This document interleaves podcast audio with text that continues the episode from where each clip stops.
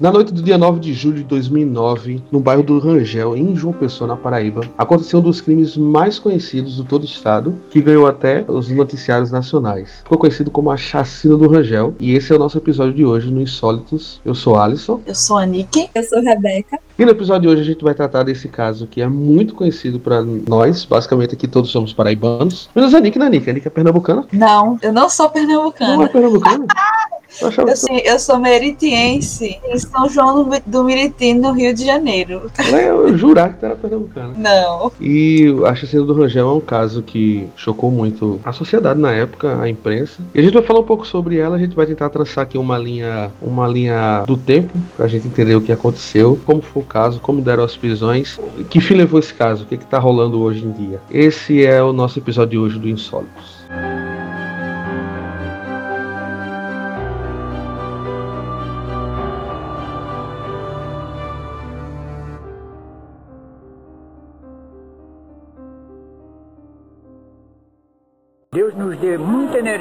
Força para relatar um fato triste e chocante que fomos presenciar. Um caso sem precedentes, sete vítimas inocentes, todas no mesmo lugar. Carlos Vital é o nome do feroz destruidor, que nem mesmo a si próprio aprendeu a dar valor, atentando contra as vidas de quem merecia amor. Como é triste o comentário que no Rangel, predomina, relativo ao mau caráter de uma fera assassina que por não pensar em Deus fez numa carnificina.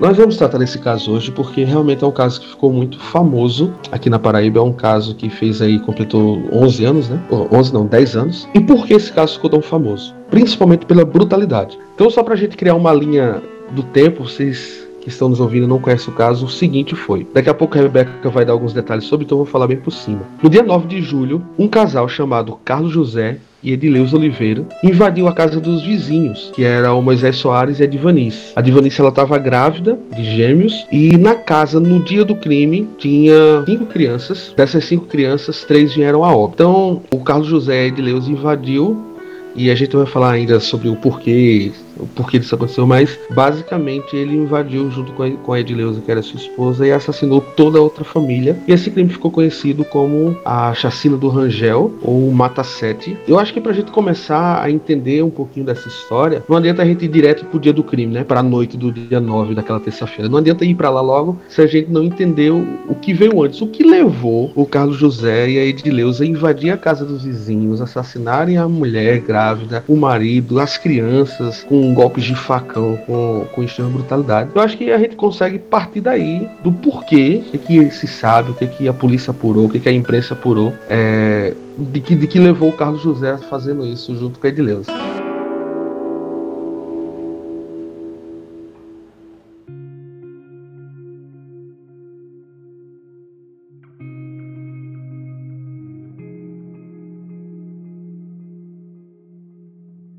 A motivação teria sido uma briga entre o casal vítima e o casal acusado e uma galinha.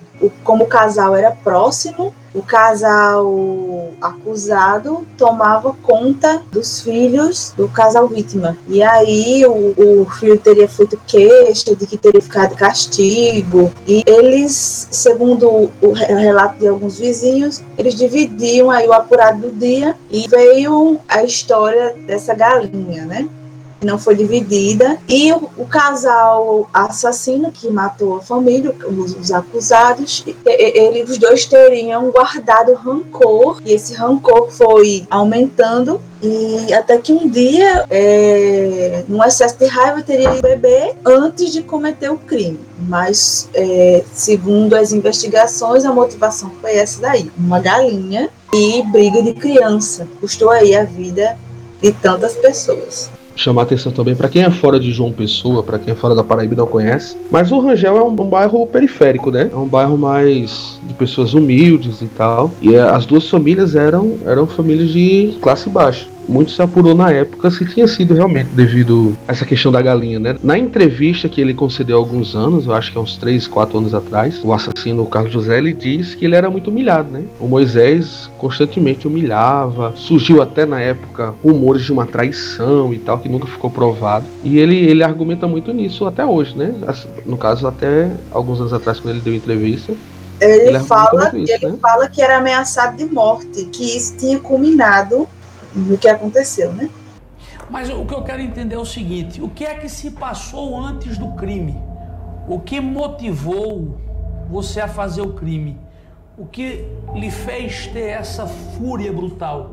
O que aconteceu até as três da manhã, quando você começou a matar toda a família? O que aconteceu é que ele me ameaçou de morte como eu falei, eu matei só o rapaz. Mas ele lhe ameaçou de morte que horas e quando? Eram umas 10 horas da, da manhã. 10 horas da manhã do, da, no caso da quarta-feira. Exatamente. E por que você só foi matar ele e os familiares na quinta? Eu, foi o que eu falei, eu, eu, eu, ouvir do inimigo. Então, Rebeca também, que nossa, nossa CSI, nossa perita, pode contar aí com mais detalhes, lembrando que é um caso chocante, talvez Rebeca venha dizer algumas coisas mais gráficas, então se você tem, se você não gosta de ouvir sobre isso, se você não lhe faz bem, se adianta um pouquinho aí, alguns minutinhos, enquanto a Rebeca vai narrar pra gente o que, que realmente aconteceu na noite do dia 9.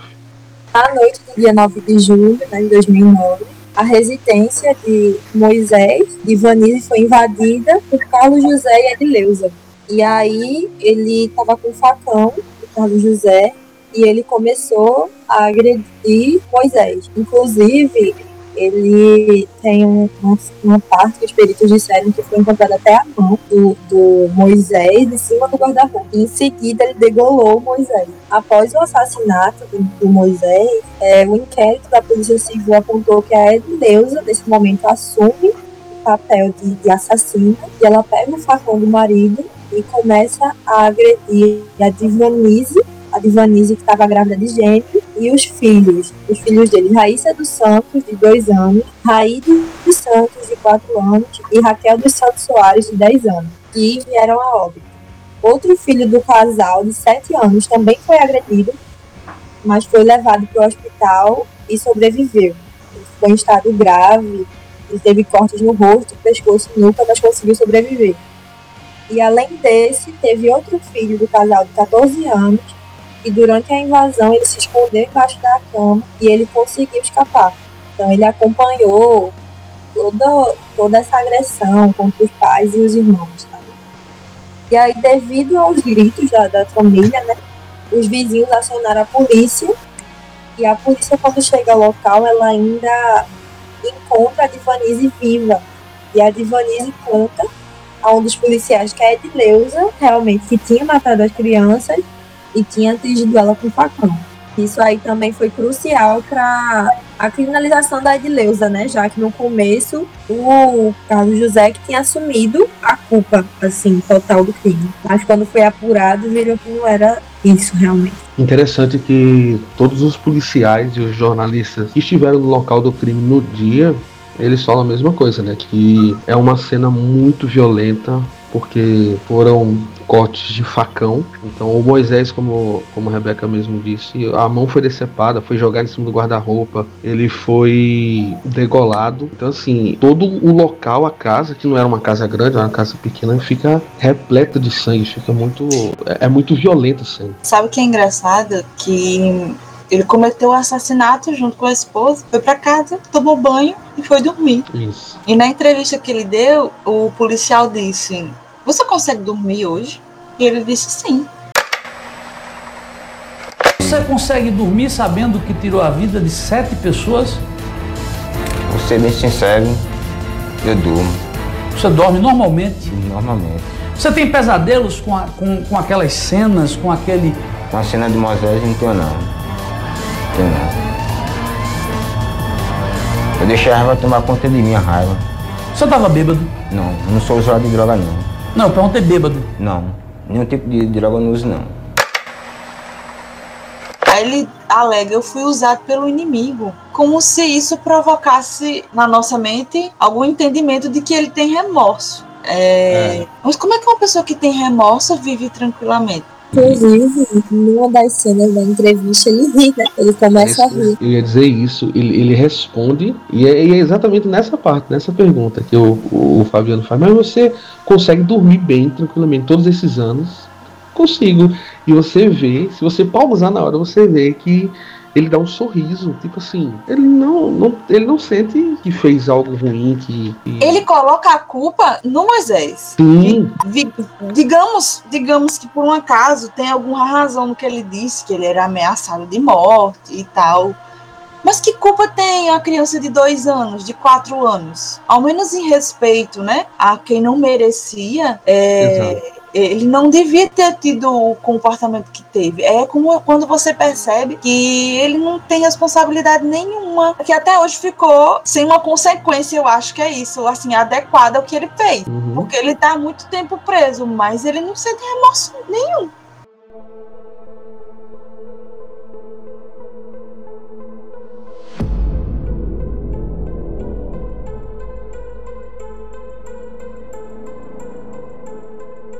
Você vê que não é um, um louco, uma pessoa que Não. e faz porque não tem noção do que está fazendo. E, e é, é- é um psicopata, ele sabe o que ele fez.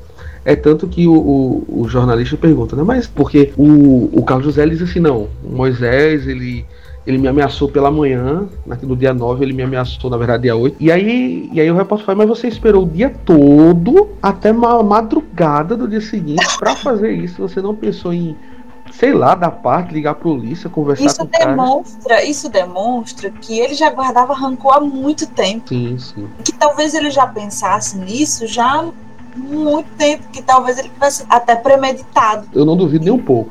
E, tal, e ele não tinha coragem, por isso ele bebeu. uhum. Muitas pessoas utilizam do, do álcool justamente para ter coragem, né? É, muitas vezes o álcool potencializa, né? Exato. Potencializa alguns instintos. Quanto é importante você dizer que você não gostou, porque isso vira amargura. E aí vem os velhos gatilhos, né? Que são situações que acontecem na vida de algumas pessoas que fazem ela surtar. Às vezes a gente pensa que conhece alguém, mas a gente não conhece. Eu escutei uma coisa muito interessante de, de um detetive e que ele dizia assim: olha, você só conhece alguém até onde essa pessoa deixar que você conheça. Então, vocês dois só me conhecem até onde eu permito que vocês me conheçam. E assim é qualquer pessoa. E é louco que. Duas coisas interessantes sobre esse caso. Primeiro, aquilo que a gente falou um pouquinho lá atrás, eu só queria voltar rapidinho, que era a questão do, do premeditado ou não. E para mim é, é uma mescla dos dois, sabe? É uma mescla de um crime premeditado e um crime passional. Eu vejo que ele é premeditado no fato de que, tipo, o Carlos queria matar o Moisés. Eu não vou dizer que ele premeditou naquele dia especificamente, tipo, vai ser hoje. Mas ele já vinha pensando nisso. E a parte passional do crime é porque, tipo assim, ele não pensa como um serial killer ou como, sei lá, um assassino profissional de ir matar sem que ninguém saiba que foi ele. Não, ele quer deixar a marca, ele quer que as pessoas saibam. É tanto que é, é extremamente cruel a forma do, do- como foi feito o assassinato. Ele não se preocupou, como você mesmo disse, eles vão dormir depois. Eles não se preocupam em, sei lá, ah, vou limpar aqui a minha digital, vou esconder isso, esconder aquilo. Não, ele simplesmente fez. Foi algo tão, tão feio, tão bizarro, tão pavoroso, que os, os moradores apelidaram a casa das vítimas de morada do demônio. É, é muito forte. Uma pessoa, quando é assassinada, ela já perde, dependendo dos, dos, dos cortes, né? Do local e tudo, mas já perde muito sangue. Imagine sete. Uhum. E assim, sendo o menos sensacionalista possível, mas são golpes de facão. São golpes de facão aleatoriamente. Ele, ele, ele tá usando o facão como porrada. Então, assim, é, é uma coisa muito forte. É engraçado porque eu também escutei num relato de um detetive falando justamente sobre a diferença entre as armas usadas para cometer um assassinato. Então, quando você mata alguém com uma arma de fogo, é diferente de quando você mata uma pessoa é, sufocando ou com arma branca. Uhum. Por quê? Porque quando você mata uma pessoa sufocada ou com arma branca, no caso de facão ou faca, você tem proximidade com a vítima. Exato. Você vê a luz se esvaindo dos olhos daquela pessoa, né? Você vê ela a proximidade da morte. E precisa se ter muito sangue frio para tal coisa. Como foi citado aqui, a mão de uma das vítimas estava no lugar, o corpo da pessoa, das pessoas foi dilacerado. Imagina na hora da fúria, não é partes do corpo indo para todo lado, sangue espirrando para todas as direções. Eu sei que é, em alguns momentos de raiva, de muita fúria, você chega a nem lembrar. Você fica num estado de transe em que você nem lembra. Mas, pelo que eu vi, ele lembra. Pelo que eu vi no vídeo, ele lembra. E ele se justifica dizendo: não, eu só queria matar o Moisés. Quem fez o resto foi a minha esposa. Não, isso, isso é um ponto interessante, porque sempre crimes violentos a gente vê muito homens cometendo, né? Sempre um homem que comete, é sempre. Tanto que a grande maioria de serial killers, embora existam serial killers mulheres, a grande maioria são homens, etc. E a gente sempre que fala, a gente aqui contando do, do caso, a gente cita muito ele. O Carlos, o Carlos, o Carlos. Mas ficou provado depois que foi ela que matou o resto da família. Ele matou o Moisés, talvez por ser homem, né, pela força física, e ela matou todo, todo o resto da família. A gente sabe disso, como a Rebeca já falou, porque a, a mãe, antes de morrer, ela fala pro policial e porque depois ele mesmo disse, não, eu tava dizendo que fui eu pra livrar ela, né? Tem uma questão, só que quando a gente vê serial killer mulher, geralmente elas usam de outros artifícios para matar, como por exemplo veneno, uma coisa mais assim velada, sabe?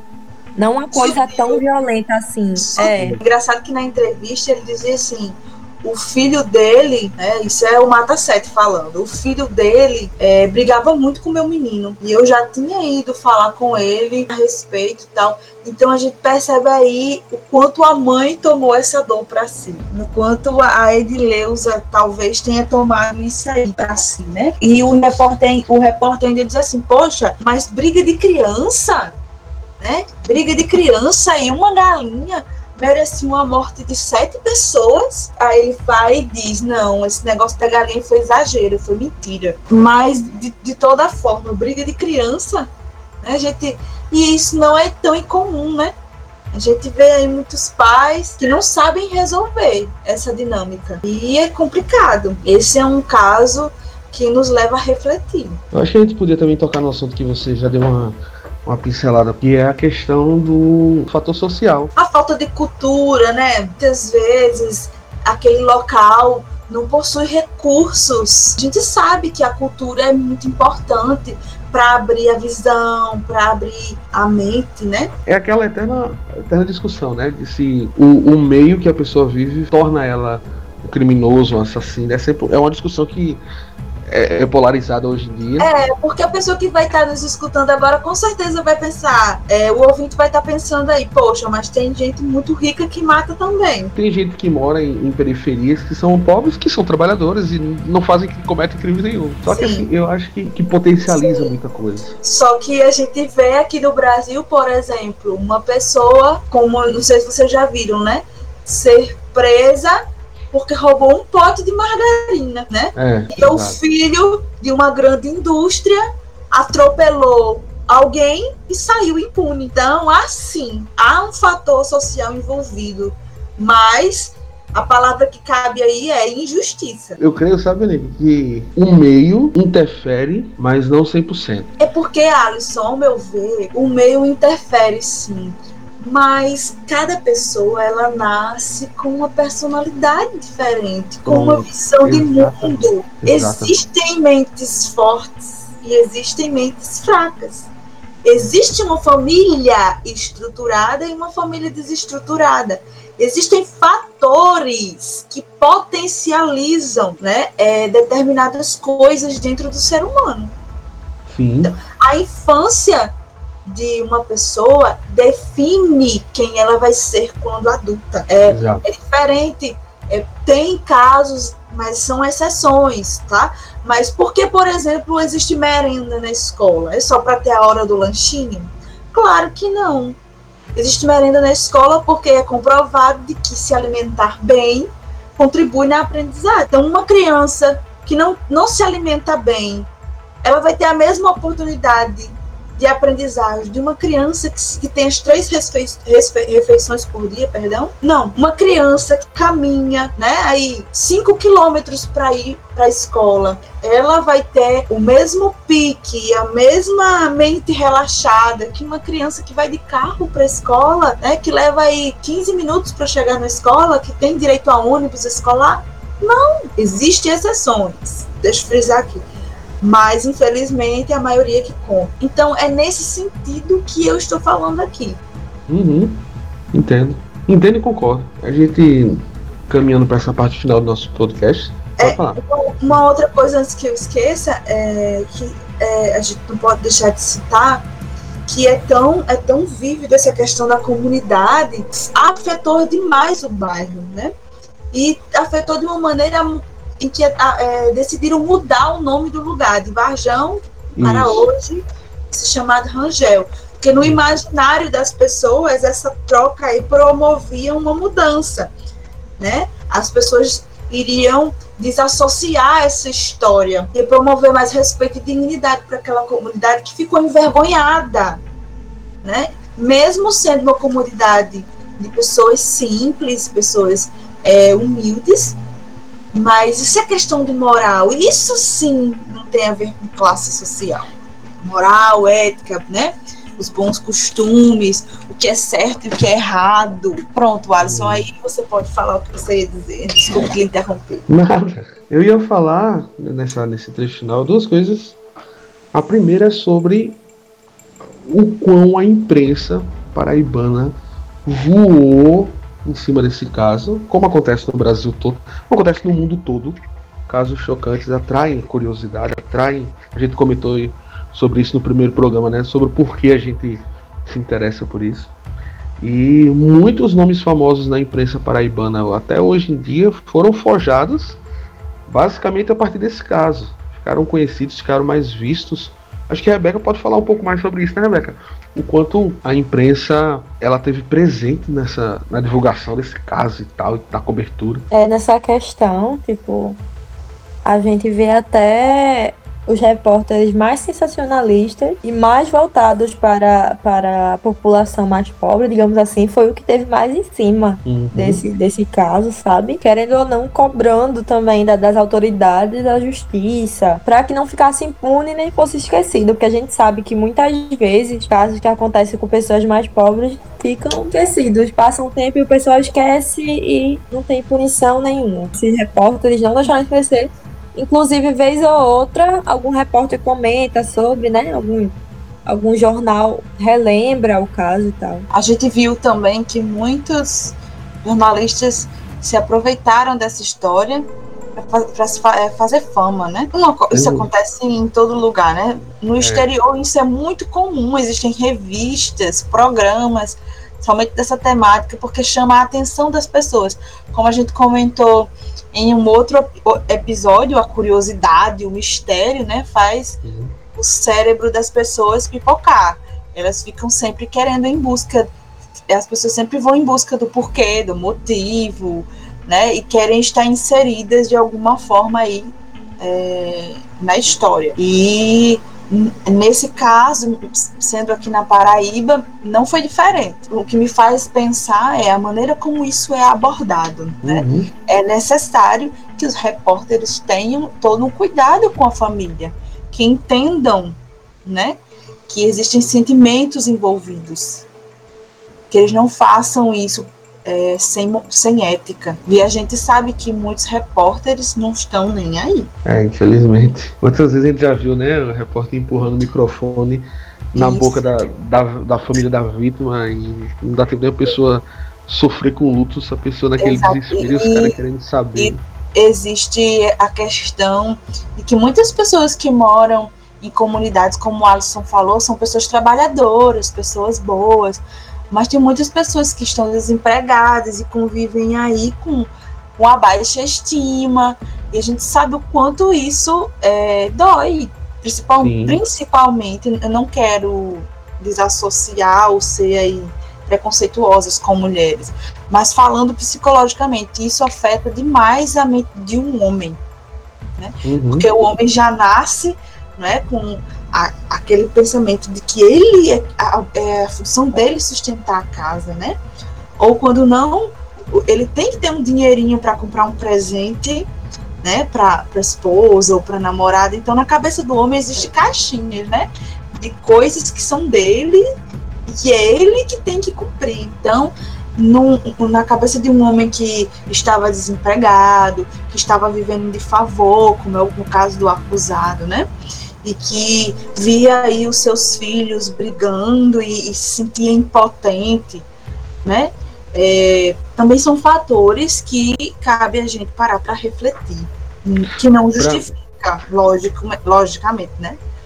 Mas é, também contribuíram aí para que o crime acontecesse. Para mim, essa é a chave, sabe, Nico? Assim, se fosse resumir, ah, como você resumiria o porquê? É, é, obviamente que é um conjunto de coisas, né? Ninguém comete um crime. Ok, pode ter um ou outro que cometa um crime só por cometer, mas na maioria das vezes são um conjunto de coisas. Mas para mim, nesse caso, essa é a chave. Eu noto que, que o Carlos, ele, ele se sentia humilhado, se sentia rejeitado pelo Moisés, tem a questão da galinha, que a gente nunca vai saber se foi verdade o roubo. Tem a questão da agressão das crianças. Tem a questão da conversa de que, que ele, era, ele era traído e tal. Então, isso assim, isso vai gerando essa, essa sensação de tipo, por que esse cara me humilha tanto? Uhum. Porque eu vou. Eu... E, e, nós, assim, isso, infelizmente, o Brasil é um país extremamente machista. Mas nós que moramos no Nordeste, nós sabemos que isso é muito mais forte. É então tem a questão da honra esse cara para falar isso de mim, ele tem que vingar, ele tem que mostrar a honra dele, nem que seja matando sete pessoas, entre elas cinco eu, eu não sei se vocês vão concordar, mas eu acho que o grande pecado da humanidade hoje, existem muitos, né? Hum. Mas o grande pecado da humanidade hoje, ao menos é o que eu tenho visto demais em pessoas próximas, é o orgulho. Sim, sim. É a questão de que você tem que dar a última palavra, né? Uhum. Você tem que dar a última palavra. Você tem que provar que você está certo. Você tem que ganhar a competição. Isso é muito importante. E isso é muito perigoso. Né? Extremamente né? perigoso. E isso fala muito a respeito das pessoas. Né?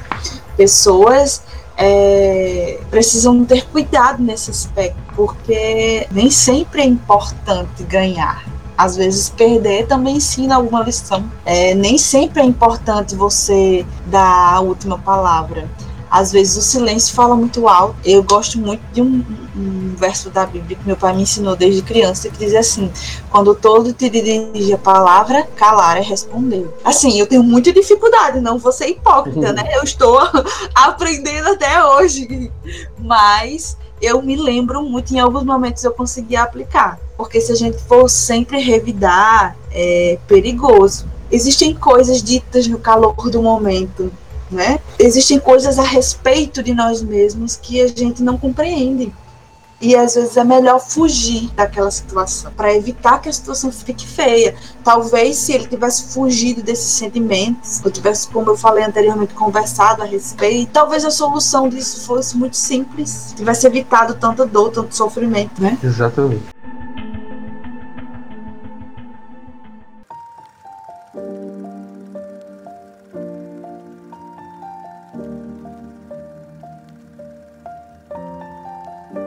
Algumas pessoas acham que determinadas circunstâncias são inevitáveis. Vocês eu acham? Eu acho que nesse caso dava para ter sido evitado sim. Não é? Eu tenho essa impressão. Talvez se as circunstâncias fossem outras, talvez se tivessem conversado, mas é aquilo, é muito da mentalidade do, do pessoal também. Como a gente colocou aqui, da, da questão da honra, do orgulho, sabe? Eles, Tanto eles... é que a gente vê na entrevista do, do, acusado quando ele fala que o outro ameaçou de morte, então ele foi lá e matou primeiro. É isso, é como se fosse isso. Ele ganhou porque ele matou primeiro. É, mas a gente não vê nem. Eu, ao menos na minha pesquisa, eu não vi nenhum relato de vizinho falando que, que o Moisés já tinha feito algo. Pelo contrário, Rebeca falou aí que os vizinhos falaram que ele era uma pessoa tranquila. Então, Isso. não tem evidência para que fortaleça isso que ele falou. É, é, exatamente, porque assim, a gente tá. A gente tem uma entrevista como base, eu vou. Até durante o podcast aí vocês ouviram os trechos. Só que na entrevista, obviamente, só que tá falando é que assassinou, né? A gente não tem o lado das vítimas. Então ele tá contando a história que, pra ele, livra ele de alguma coisa, né? Obviamente não livrou de nada, porque ele Por isso o testemunho, o, o testemunho das pessoas que conviveram é tão importante. É, exato. Não Porque ali ele É o, é o que faz o que pegar, é o que, a- o que faz a gente pegar ele na mentira. É, exatamente. Aí é quando a gente percebe que ele foi tomado mesmo pela fúria. Sim, sim. Porque uma pessoa que quer matar a outra porque livrou de morte, não faz o que ele fez, né? No, no máximo teria cortado a garganta dele, poxa, ele morreu, morreu sangrou, acabou. Ele É, mutilou. sabe? Tinha coisa além. Não é? Tinha um rancor guardado. Rancor, Era muito, era muito rancor guardado. questão, por exemplo, da mulher dele ter assumido e ele, tipo, jogar a culpa pra ela, ponto. Mas E não é isso, depois, você né? vê, vê uma pessoa na sua frente matando crianças e você não agir pra fazer nada, Perfeito. você é tão culpado quanto. Como ela, Pois é. exatamente. É, é, E é outra coisa, ele, ele, ele assumiu tudo no início, fui tudo eu. Aí depois de anos, ou seja, que ele nem liga mais pra ela, né? Que ele não tem mais vínculo nenhum com ela, aí ele vai jogar a culpa pra ela. Como assim? Só pra, pra a gente falar o que aconteceu com eles, né? A gente acabou que. A gente falou do caso em si, das vítimas. O que aconteceu com eles? Ambos foram a julgamento em 2010, júri popular, e ambos foram condenados. O Carlos José ele pegou 116 anos de prisão pelo assassinato do Moisés e a tentativa você vai do- falar agora da parte ridícula. Vamos lá. É. pela tentativa do, do assassinato do, do jovem que conseguiu escapar. E a Edileuza, ela pegou 120 anos, pegou mais tempo do que ele, um pouco mais de tempo do que ele, porque a polícia, porque o júri entendeu e realmente foi ela quem, quem teria matado as crianças. Ao todo, como a lei brasileira diz, o máximo que eles podem cumprir é de 30 anos, como o caso é um é hediondo, envolveu crianças, enfim, é um crime muito chocante. É, eu não vou saber os pormenores da lei, mas eles não podem recorrer, ou seja, eles não podem ter semi aberto ou algo do tipo. Eles vão ficar no fechado durante 30 anos e com 30 anos e aí eles são soltos para viverem em sociedade. Por favor, se o povo for solto e morar perto de alguém, é a sua galinha. Agora, sabe o que é interessante? Desde que a gente pensou em falar sobre esse caso, eu tinha certeza que já tinha tido outro caso de mata-seta aqui na Paraíba. Eu tinha muita certeza disso. E eu tinha muita certeza que eu tinha visto um documentário na UFPB que uma sobrinha do sobrevivente desse primeiro mata-seta tinha feito. Só que isso estava muito escondido na minha mente. E aí, procurando agora durante a gravação na internet, houve sim um outro mata-seta em 1979, ou seja, 30 anos antes desse mata-seta que a gente tá falando aqui, do, da chacina do Rangel, houve uma outra chacina, só que agora em Princesa Isabel, um cara chamado Luiz Gonzaga Pereira, eu não vou dar os detalhes, que talvez a gente fale até dele futuramente. Luiz Gonzaga? é, tem o mesmo nome do cantor. Luiz Gonzaga Pereira, ele matou sete pessoas da mesma família lá em Princesa Isabel e quase no mesmo mês, né? Porque o do Rangel foi em julho e esse caso de, de Luiz Gonzaga lá de Princesa Isabel foi em junho de 79. Então fica aí só como curiosidade, quem sabe no futuro a gente fala sobre esse caso também. Então os dois condenados, atualmente os dois estão presos. Os sobreviventes hoje eles já são jovens, jovens adultos, é, tiveram acompanhamento psicológico durante quatro anos e tal. A tia deles dizem que o mais velho, que foi quem, quem entendia mais a situação na época, chora muito às vezes quando lembra, mas a tia deixa claro que eles não têm nenhum sentimento de vingança, de querer fazer mal ao cara, ao, ao Carlos José. E hoje eles vivem como pessoas normais. O Carlos José e a Edileuza continuam presos. Caso alguém tenha curiosidade, no YouTube tem a entrevista que a gente tanto falou aqui, que vocês ouviram os trechos. Ah, e aí vocês podem também ver essa entrevista. Essa é a bizarra história da chacina do Rangel. Exatamente. E discutam conosco lá no Instagram. Você pode dizer o que, que você acha, se, se foi premeditado, se não foi, se vocês acham que o meu influencia, como a gente citou e tal. Esse foi mais um episódio do, do podcast Insólitos. Toda semana a gente vai estar trazendo um episódio ou sobre um crime real, ou sobre o crime misterioso, ainda sem, sem relatos de resolução hoje em dia. Enfim, sobre mistérios, tudo aquilo que nos atrai. É isso, né? Vou ficando por aqui. Tchau, Anique. Beijão, galerinha. Cheirão. Fiquem com Deus. Tchau, Rebeca. Até mais, gente. Tchau, Cheiro do tchau. coração, meu povo. Tchau, tchau.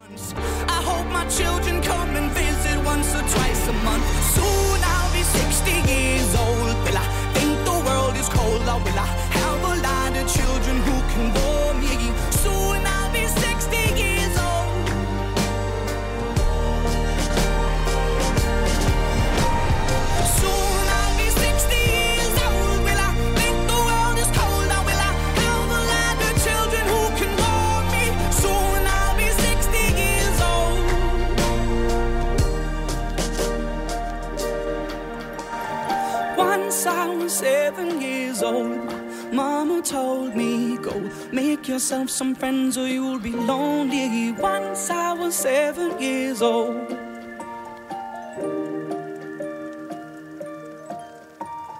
Once I was seven years old.